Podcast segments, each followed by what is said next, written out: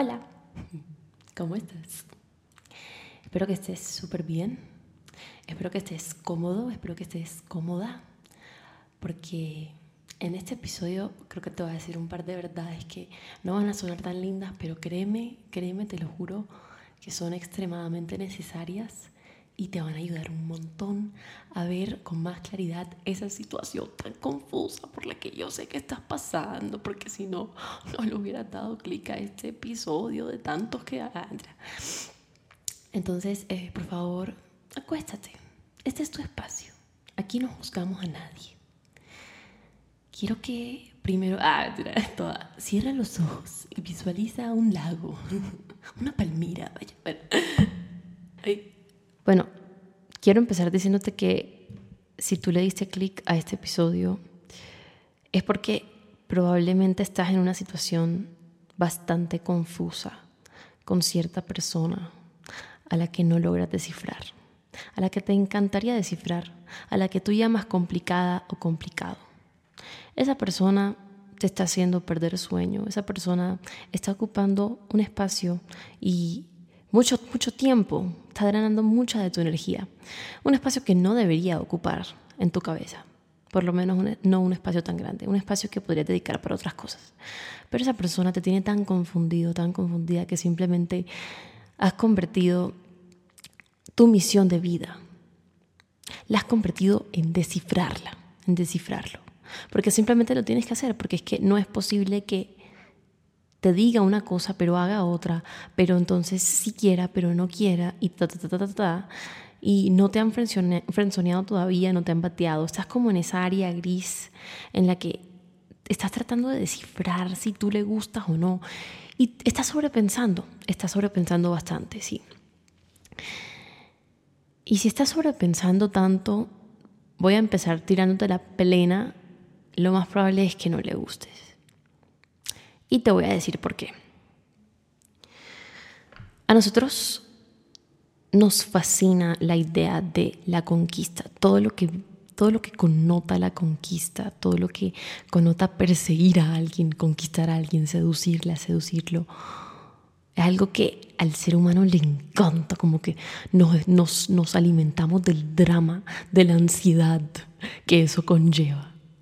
¿Por qué? Porque nos han enseñado que para amar y para ser amado se necesita pasión, se necesita drama, se necesita nervios, se necesitan mariposas en el estómago porque si no es aburrido, porque si no, no es verdadero amor.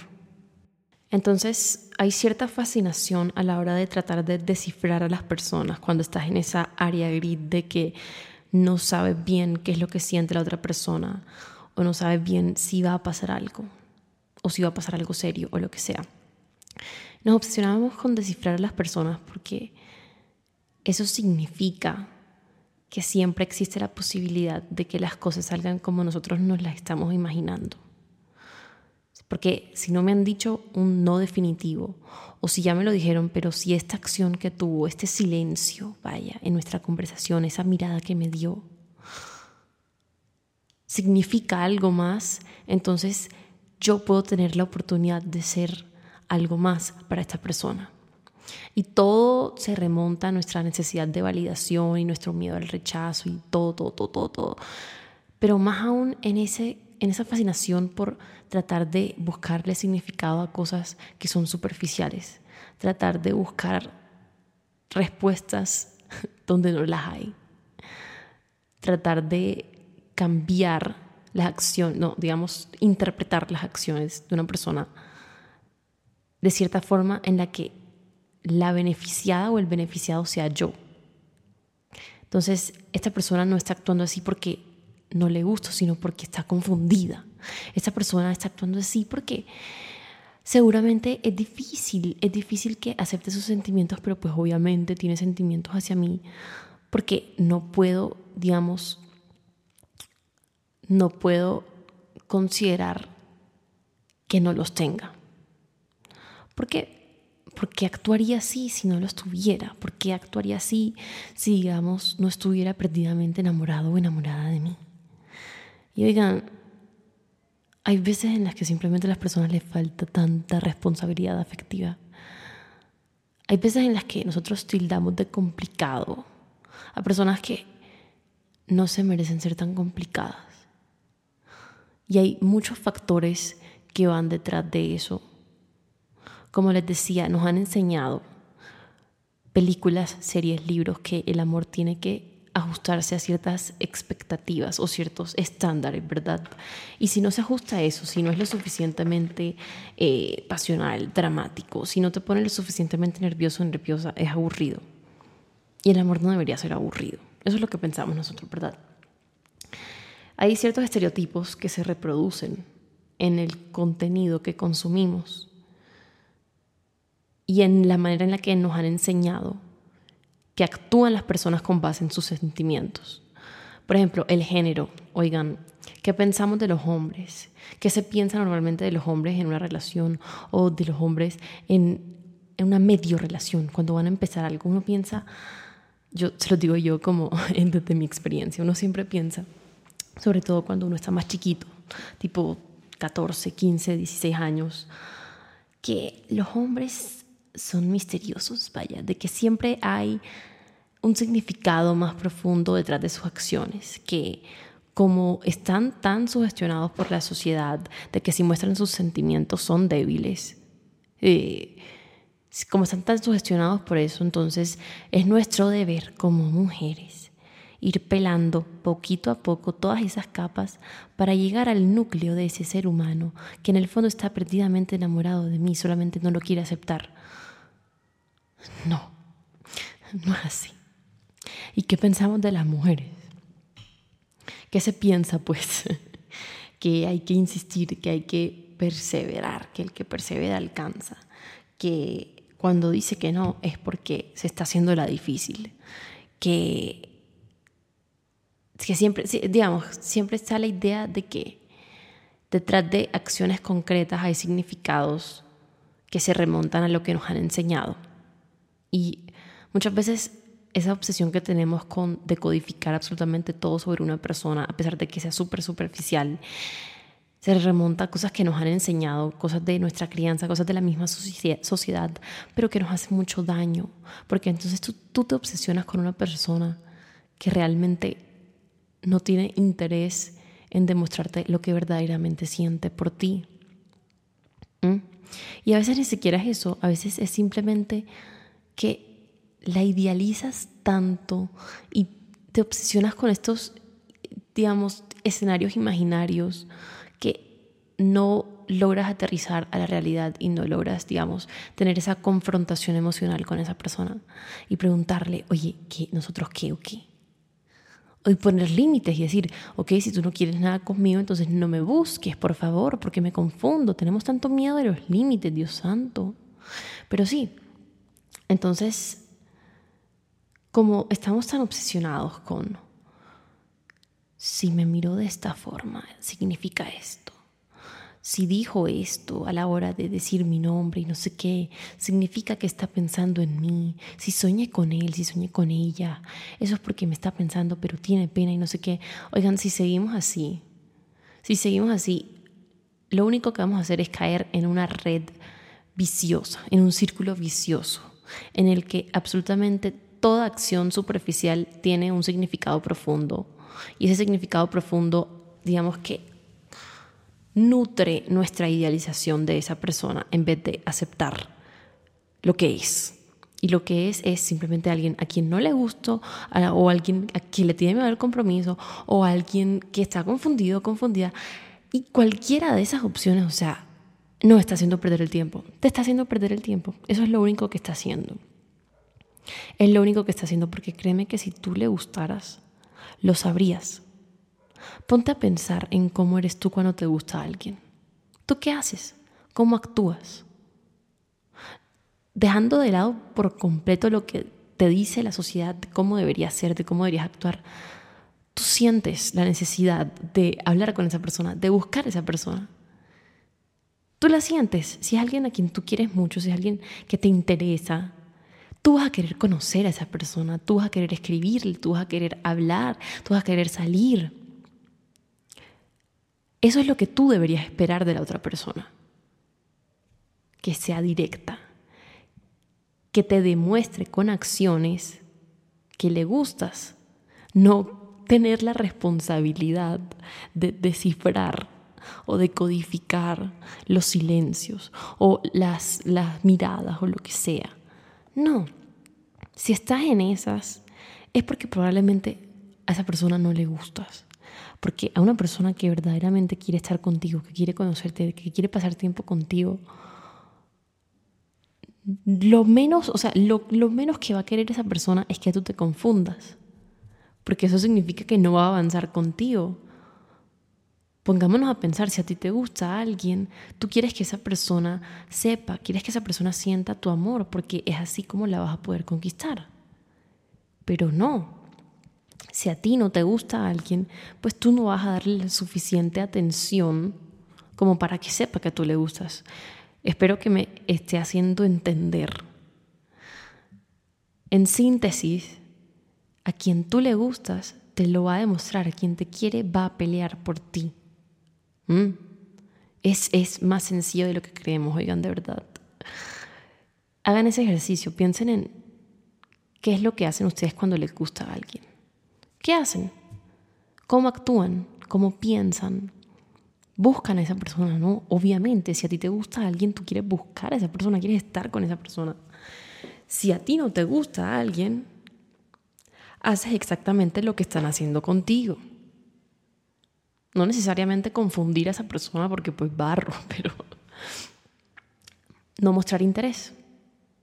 Porque, porque vas a mostrar interés en alguien que no te interesa a menos de que te interese para ciertas cosas y para otras no.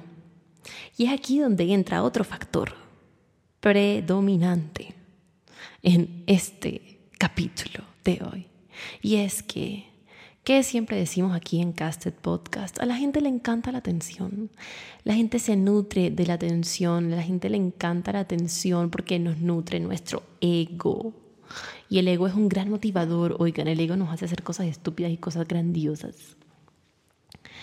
Entonces, una persona a la que tú no le gustas, pero sí está, digamos, interesada en ti para ciertas cosas, es una persona que te va a dar la suficiente atención como para que tú te hagas la ilusión de que esa persona puede estar contigo, pero después te la va a quitar. ¿Por qué? Porque quiere que tú tengas claro que no quiere un compromiso contigo, que no quiere una relación contigo, que no quiere algo serio contigo, que no está buscando lo que tú estás buscando. Pero obviamente no lo hace de manera explícita, sino que lo hace a través de, digamos, recompensas. Entonces, las recompensas se dan en forma de atención. Oigan, esto es una vaina psicológica que yo leí hace rato y, wow, de verdad, cuando lo entendí me cambió la vida. Es un comportamiento basado en la recompensa en dar y quitar esa recompensa. Entonces, te dan un poquito de atención y esa es tu recompensa. Después te la quitan. ¿Para qué? Para que tú sigas tratando de que esa persona te note. Entonces tú le sigues dando atención y en ese darle atención y darle atención sigues nutriendo su ego. Y esa persona se siente cada vez más empoderada, vaya, a cuesta de ti. ¿Y cómo sé esto? Porque en el momento en el que tú te alejas, esa persona vuelve. Y es lo que siempre te dicen, ¿no? O sea, siento que muchas veces hay, hay personas que te dicen, no, para conquistarlo tienes que actuar como si estuvieras súper desinteresada. Y para conquistarla lo mismo, tienes que, tienes que hacerte el difícil y no sé qué.